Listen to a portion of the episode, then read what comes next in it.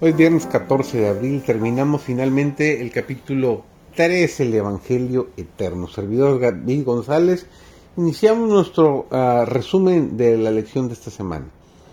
Para los adventistas del séptimo día, el mensaje de los tres ángeles de Apocalipsis 14 es un tema que nos une.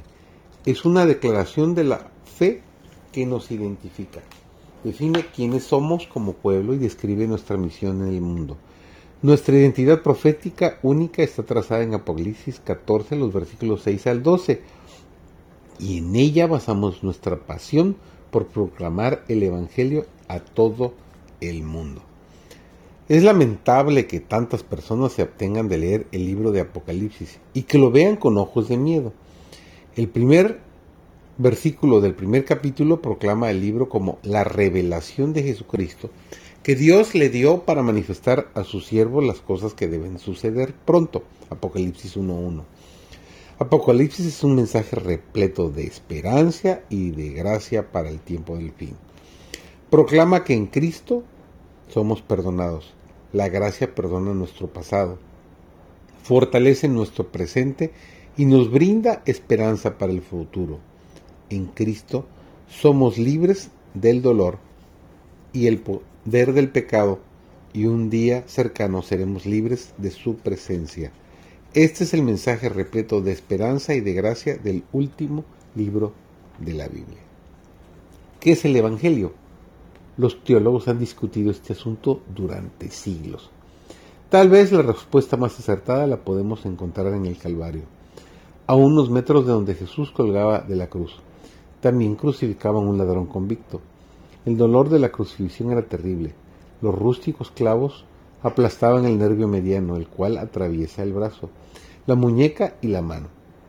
Si alguna vez se ha golpeado el codo contra una superficie dura, se habrá dado cuenta de que los nervios de los brazos y las manos son muy sensibles. Pero en la crucifixión el dolor iba mucho más allá que un golpe momentáneo. La cabeza del grueso clavo atravesaba el nervio y el dolor era continuo y sin alivio. Las víctimas crucificadas solían responder con gritos e imprecaciones, justo lo que hizo uno de los ladrones. El otro escuchó a Jesús reaccionar ante el mismo dolor, no con imprecaciones, sino con una oración de perdón. Y continuamos con esta lección. En la cruz, Cristo asumió la penalidad por el pecado de toda la humanidad cargó con la culpa y la vergüenza del pecado de la raza humana.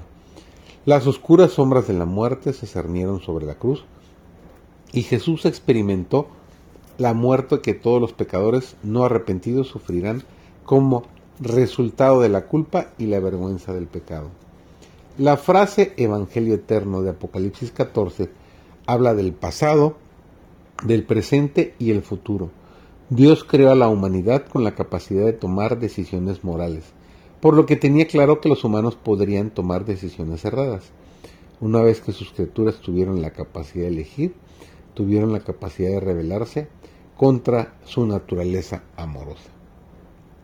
En el deseado de todas las gentes leemos una hermosa declaración. El plan de nuestra redención no fue una reflexión ulterior, formulada después de la caída de Adán fue una revelación del misterio que se ha mantenido oculto desde tiempos eternos. Fue una manifestación de los principios que desde edades eternas habían sido el fundamento del trono de Dios. La frase Evangelio Eterno habla de un Dios que ama tanto a los seres humanos que él crió, que aunque conocía perfectamente las consecuencias de sus elecciones, hizo provisión para su futura rebelión antes de que ésta sucediera. Este es el mensaje del Evangelio Eterno que debemos llevar hasta los confines de la tierra para preparar al mundo para la venida de Jesús. Nunca podremos estar listos para compartir el Evangelio a menos que lo hayamos experimentado. Y una vez que hemos experimentado verdaderamente la salvación que Cristo ofrece tan libremente y la gracia que Él otorga con tanta gracia, no podemos quedarnos callados. El apóstol Pablo lo dice claramente, el amor de Cristo nos lleva a actuar. Que esa sea tu experiencia personal.